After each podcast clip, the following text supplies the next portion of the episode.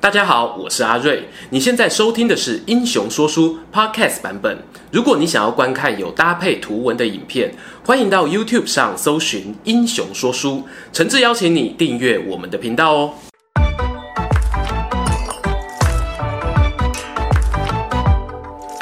Hello，各位英雄说书的观众朋友，你们好，我是说书人阿瑞。今天呢，在大家的敲碗声当中，我们又邀请到独乐乐不如众乐乐的陈乐乐来到现场喽。那老朋友当然就很熟悉了，但是我相信这支影片应该还有很多的新朋友。乐乐要不要跟大家自我介绍一下？嗨，大家好，我是乐乐。听说上次很多人问我 IG，、嗯、那我在前面先跟大家说，我的 IG 是 Happy I I I。对，几个 I？三个，三个嘛，H A P P Y I I I，对，爱三次哈，Happy I I I。好，那大家记得哦，就是影片结束之后，别忘了，如果喜欢乐乐的话呢，可以去追踪一下他的 I G 频道。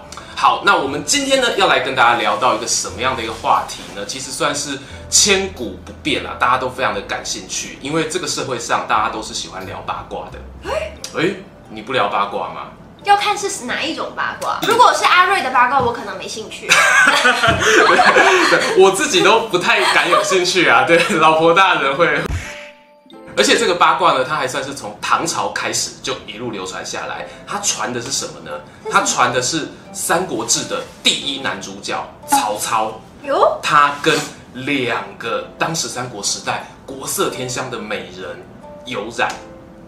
哎，等下我 更正一下，没有染，没有染哦。传闻曹操他对于三国时代两个国色天香的美人有意思。那后来呢？后来的结局不可考，因为没有结局，所以美，所以大家喜欢讨论。那这个话题，那两个人还有我们的主角，分别就是我们说曹操还有江东的两个美人大乔跟小乔。我知道他们，你有听过？我从念奴娇上面听过，我从念奴娇听过，但是念奴娇讲的只有小乔，就是讲周瑜跟小乔。是是是，就遥想公瑾当年小乔出嫁了，雄姿英发，羽扇纶巾，谈笑间，强弩灰飞烟灭。好词好词啊！东坡如果知道呃未来有一个这样的一个小粉丝，他应该会很开心。其实里面他刚刚提到的大乔跟小乔呢，他们主要出现在我们史书上面，其实是有一部分的记载的。对，而且其实很多诗词都有，像是赤壁啊，赤壁当中就有出现过。那我们之前有聊过貂蝉这号人物，貂蝉它是虚构的。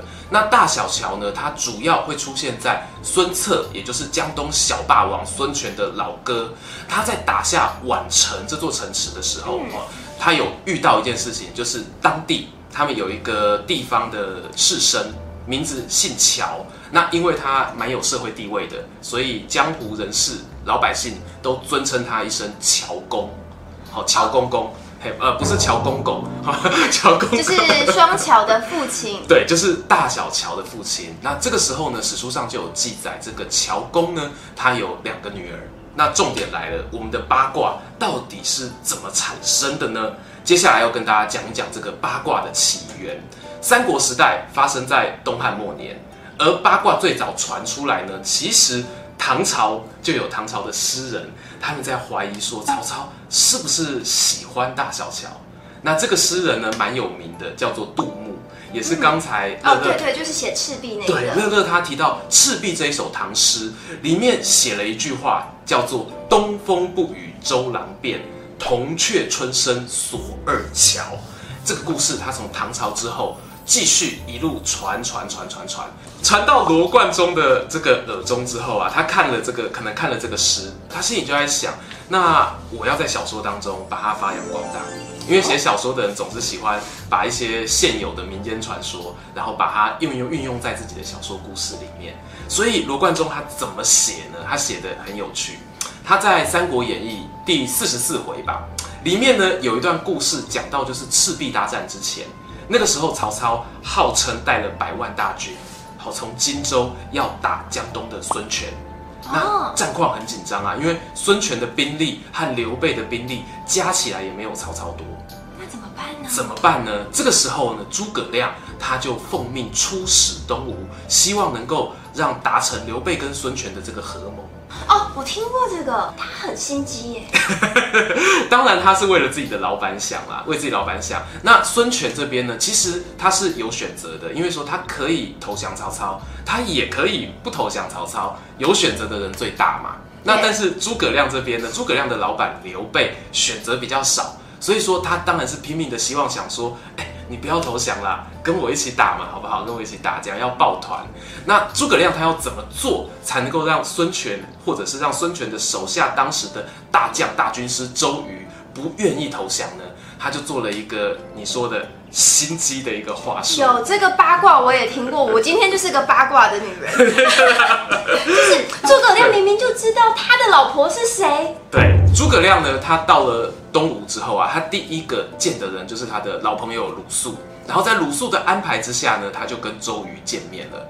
他见到周瑜之后，他就问他，就问他说：“哎，你们老板怎么想？”好，然后周瑜就说：“我们老板像我刚刚讲的，我们现在要打不打都可以啦，哦，都可以，要保持谈判上面的优势嘛。”那诸葛亮就跟他说：“我也觉得不打比较好。”好，那哎，周瑜心里想：奇怪，你不是应该要劝我要打吗？那诸葛亮就进一步说啊，说如果你不打的话，我有一个万全之策，绝对可以让你和和平平的跟曹操结为盟友。那周瑜就好奇说：“哎，什么方法？说来听听。”诸葛亮他就给一个建议哦，他就说：“我们知道哦，曹操这个人怎么样？好色哦，好色。他这次发动赤壁之战呢，其实是有原因的。他的原因是什么呢？你要知道哦，曹操那个时候啊，就是刚才我们讲到的，他在漳河的河畔，他建了一个很漂亮、很漂亮的建筑物，就是我们很熟悉的铜雀台。他就跟周瑜说：‘哎，你有没有听过铜雀台？’哦，周瑜说有，有听过。铜雀台里面放什么呢？放美女。周瑜也说略懂略懂，我们有听说。那这个铜雀台里面的美女啊，其实已经很多了。但是呢，诸葛亮他就说，曹操他有两个美女，他这辈子啊心心念念的就是她。这两个美女呢，他如果得到了，他毕生可以说是得偿所望。那周瑜他就想，哦，那这两个人到底是谁呢？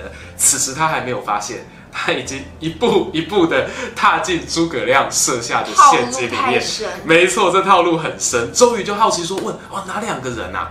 那诸葛亮呢，他就神神秘秘讲：“我说这两个人啊，对你们江东来说，你们江东人口数十万、数百万，你们不差这两个人。你把这两个人交出去哦，这场战就不用打了。这两人是谁呢？他就是啊，有一个名士叫乔公，他有两个女儿，分别叫大乔跟小乔。”你把他送出去。周瑜听了之后啊，勃然大怒啊，他拍桌子站起来。那诸葛亮说：“哎、欸，你干嘛生气？不要激动啊，讲得好好的。”嘿，周瑜就说：“你知不知道这个大小乔是谁？”啊，诸葛亮这时候就，哎、欸，不懂哎，大小乔假装不知道，他 早就知道了，早就知道了，心机太重。那周瑜就跟他讲说：“这个。”大乔是我过世的大哥孙策的老婆，小乔就是我老婆，我夫人，我的老婆大人。你说要把她送出去，你不如把我的头砍了比较快。哇，这个诸葛亮一听了之后，赶快哦，装的一副非常谦卑的样子，息怒息怒息怒，我真的是确实是千不知万不知啊，给的给神对，真的很坏，真的很坏。那终于这个时候啊，他好不容易过了一会平息怒气了。他就在问诸葛亮，他说：“可是啊，你刚才这样讲哦，我有点怀疑，因为毕竟周瑜也是聪明的，他怀疑是不是诸葛亮故意设下套路。他就说：‘你说曹操很想要大小乔，有没有证据？’哎，孔明还真的掰了一个证据出来哦，是不是什么有什么诗词？就曹操还是曹操儿子写的？哎，没错。”史书上面呢有一篇文章，好叫做《铜雀台赋》。这个呢是在铜雀台它刚盖起来的时候，盖完之后呢，曹操他是一个文人，他非常的喜欢诗词歌赋。曹操他的心意啊，他的儿子都知道，儿子都知道，所以儿子呢特别写了一首《铜雀台赋》呢来迎合爸爸的心意。上面是怎么写的呢？诸葛亮啊就摇头晃脑啊，他说。诗上面啊写到哦，我这个铜雀台盖起来之后呢，立双台于左右西，有玉龙与金凤。重点是下一句哦，下一句诸葛亮加重音，好，然后抑扬顿挫给他催泪。他说啊，揽二乔于东南西，乐朝夕之与共。哇哇塞！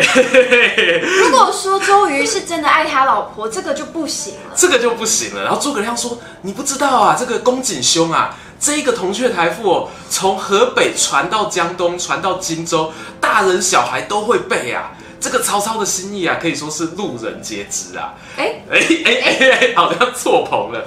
于是呢，周瑜呢，他在《三国演义》里面啊，听到了这一段话之后呢，他就真的相信了。孔明的直接跳进他的套路，直接跳进他的套路里面了。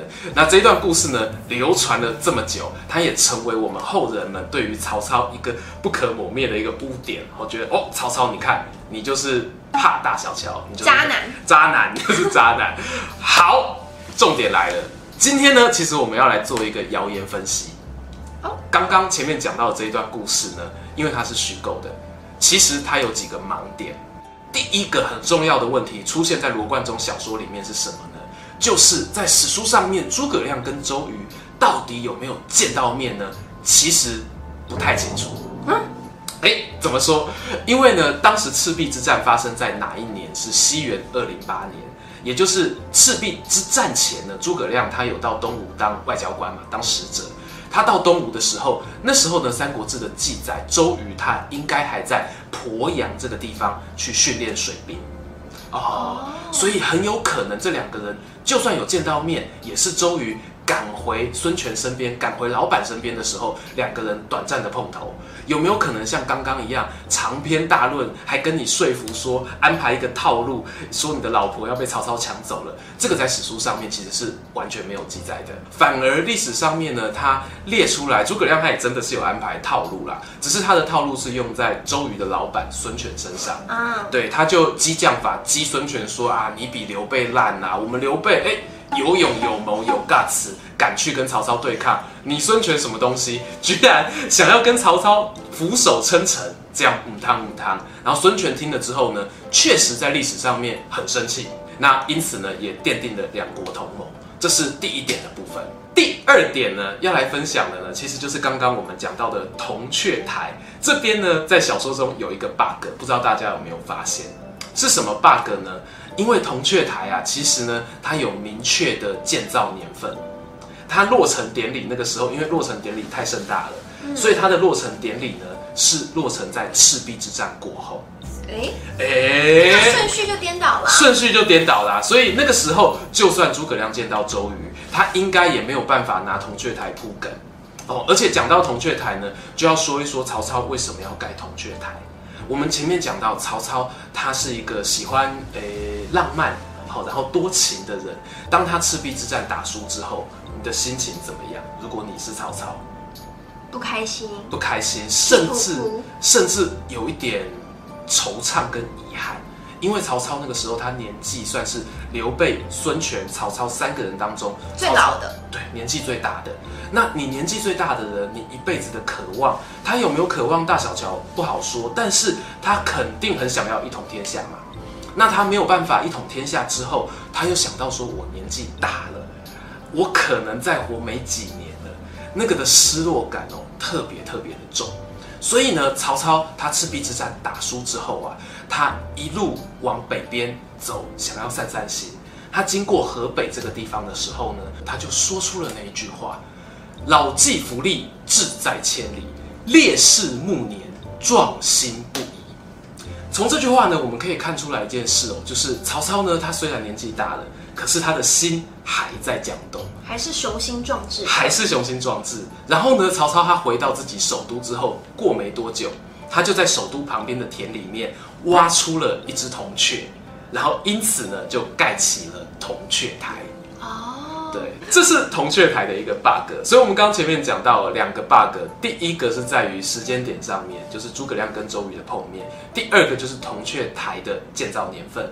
其实，其实还有第三个，而这第三个呢，就出在我们罗贯中笔下的诸葛亮这一个假新闻制造大师。而我讲的是小说里面的诸葛亮，他为什么说假新闻制造大师呢？假新闻，因为《铜雀台赋》这一篇文章确实是有哦，可是里面写的字，史书上的记载跟小说上居然不一样。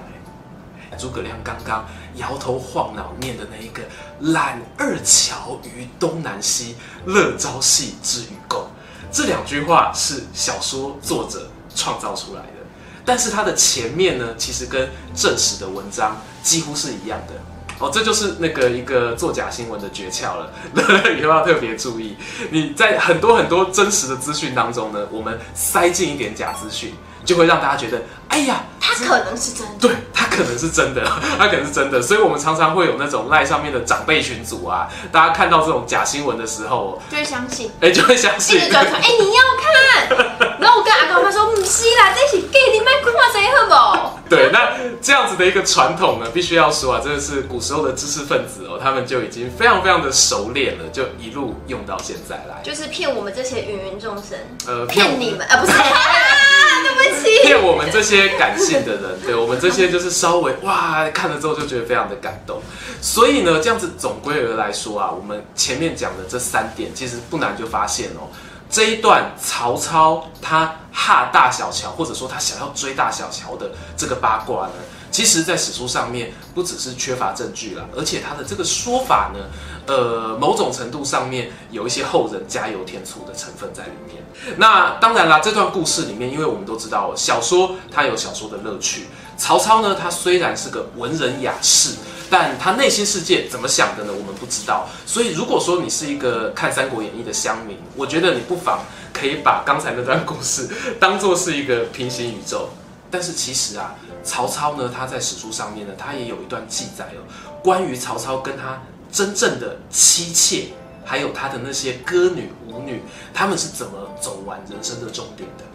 曹操过世的时候呢，他曾经做了一件很有名的事情，叫做分香卖履。